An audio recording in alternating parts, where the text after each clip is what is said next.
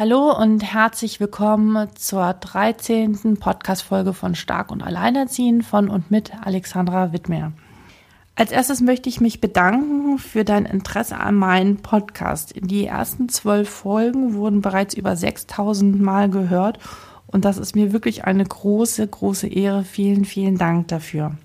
Diese Podcast-Folge habe ich genannt, wie du als alleinerziehende Frau bzw. als alleinerziehender Mann in neun Schritten deine Verletzungen loslassen kannst. Es wird so sein, dass ich diese neun Schritte über neun Podcast-Folgen veröffentlicht werde. Sozusagen, ja, es wird eine neunteilige Serie sein. Das heißt, ich werde dir heute den ersten Schritt vorstellen, um deine Verletzungen und Wunden lindern zu können. Wenn du dran bleibst an dieser neunteiligen Serie, verspreche ich dir, werden deine Verletzung bzw. Schmerzen etwas mehr zur Ruhe kommen, da du mehr erfahren kannst, wie du Kontrolle darüber bekommst und letztendlich auch über dein Leben und dich von den äußeren Umständen unabhängiger machst. Aber als erstes möchte ich erstmal erläutern, warum es überhaupt so wichtig ist, sich um seine Verletzungen zu kümmern. Meine persönliche Erfahrung und in vielen Gesprächen mit Alleinerziehenden fällt es mir immer wieder auf, dass die emotionalen Verletzungen, die im Rahmen der ehemaligen Partnerschaft mit dem Kindsvater oder der Kindsmutter entstehen, bei uns sehr tiefe Spuren in unserem Geist und unserer Psyche hinterlassen können. Die Erlebnisse führen dann meist bis zum heutigen Tag zu einem veränderten Verhalten, was wiederum bestehende Beziehungen zu Freunden, Kindern Familie oder auch einen neuen Partner beeinflussen können. Und wenn wir uns diese Verletzung nicht anschauen, dann kostet der tägliche Schutz dieser Wunde, die wir in uns tragen, ja wahnsinnig viel Energie. Und das kann ein wesentlicher Faktor sein, um erschöpft zu sein, um letztendlich dann wieder in einem Burnout zu landen. Und das ist ja der Grund, warum ich das überhaupt nicht alles mache, um das mit dir zu verhindern, sondern stattdessen zu mehr Energie und Kraft zu gelangen. Ich weiß, und das ist mir sehr bewusst, dass es sehr viele verschiedene Lebensgeschichten, Hintergründe gibt, warum Verletzungen entstanden sind. Doch woran ich dich gerne erinnern möchte, ist, dass wie du mit deiner Verletzung oder deinem Schmerz leben möchtest in Zukunft, das entscheidest nur du. Du entscheidest darüber, ob du deinem Schmerz und deiner Verletzung in dir alles erdenklich Gute zukommen lässt und diesen Schmerz versorgst oder ob du diesen Schmerz nur noch mehr nährst. Vielleicht kennst du das auch, dass man immer wieder dasselbe tut, obwohl man weiß, dass der Schmerz wieder genauso da sein wird. Also ich habe das gerade diese Woche in einem Gespräch erlebt, dass mir eine mm, Mutter erzählte, dass sie seit anderthalb Jahren immer wieder versucht, Kontakt zu dem Vater herzustellen, damit er endlich sich um sein Kind kümmert.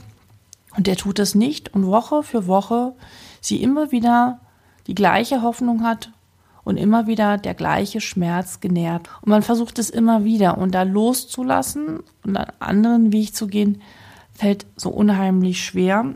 Ich möchte jetzt dazu einladen, einmal darüber nachzudenken, ja, welche Person eigentlich daran beteiligt ist an deiner emotionalen Wunde einfach mal darüber nachzudenken, wer das überhaupt ist und was hat diese Person gesagt oder getan, dass in dir so ein Schmerz entstanden ist. Und zu welchen Gefühlen hat das geführt in dir, was diese Person so gesagt oder getan hat? War das eher so ein Gefühl von Verlassensein oder einer Traurigkeit oder einer Angst oder sind eher Schuldgefühle in dir entstanden? Denk einfach mal drüber nach. Ich biete dir verschiedene Möglichkeiten an. Oder hattest du das Gefühl, die Kontrolle zu verlieren? Oder war es eher wie so eine Art Vertrauensmissbrauch? Oder dieses Gefühl, einfach gleichgültig zu sein? In solchen Momenten, wenn diese Gefühle aufkommen, können wir nicht klar denken. Und es geht nur noch darum, dass wir uns verteidigen. Ich weiß nicht, ob du das kennst aus dem Tierreich. Es ist ja möglich, auf einen Angriff sehr unterschiedlich zu reagieren. Manche Tiere verteidigen sich, also fangen an zu kämpfen.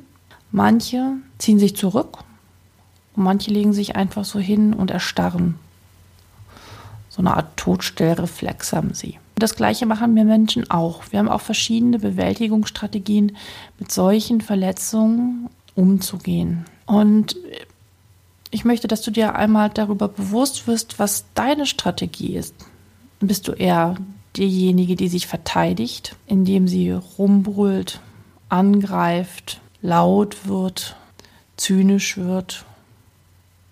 Oder ist es eher so, dass du dich zurückziehst, deine Gefühle völlig verschließt und dicht machst, dass du gar nichts mehr spürst, dass du dich vielleicht im Alkohol oder im Essen flüchtest, kommt sehr häufig vor, ja, oder nur noch vor dem Computer sitzt oder Fernsehen schaust. Oder ist es eher so, dass deine Reaktion auf diese Verletzung so ist, dass du innerlich erstarrst und glaubst, dass was diese andere Person dort sagt, ist wahr und stimmt und du tust gar nichts, sondern du denkst, ja, er oder sie hat einfach nur recht mit dem, was sie sagt oder was er sagt. Und ich möchte dich ja dazu ermutigen und dir sagen, dass all diese Mechanismen, diese Bewältigungsstrategien, die auch im Tierreich vorkommen, die wir Menschen auch anwenden, völlig normal und menschlich sind. Häufig ist es so, dass man nach einer gewissen Zeit sich selbst anfängt zu verurteilen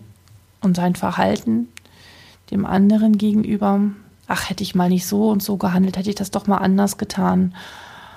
Das bringt ja alles gar nichts. Und man dann nicht nur der andere derjenige ist, der einen schmerzt, sondern man selbst auch noch einiges dazu beiträgt, diesen Schmerz zu vergrößern.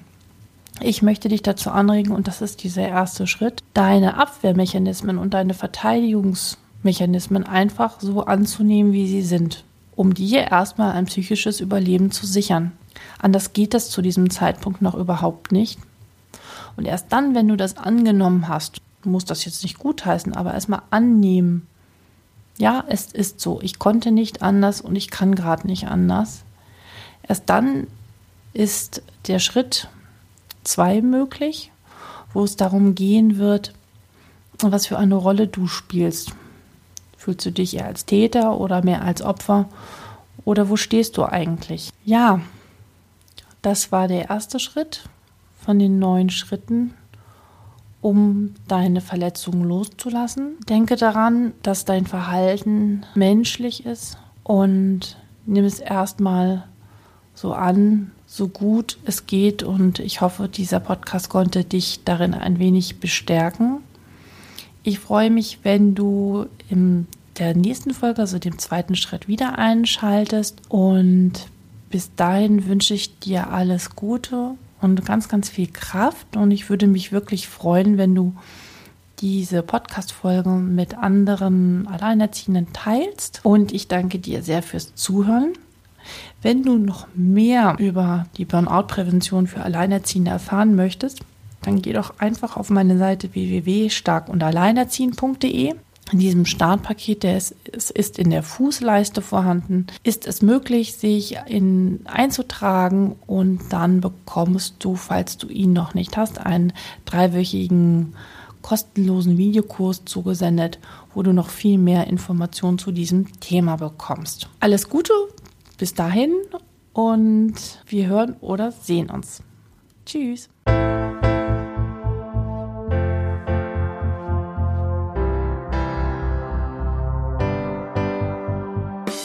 Hallo und herzlich willkommen bei dem Podcast Stark und Alleinerziehend von Dr. Alexandra Widmer.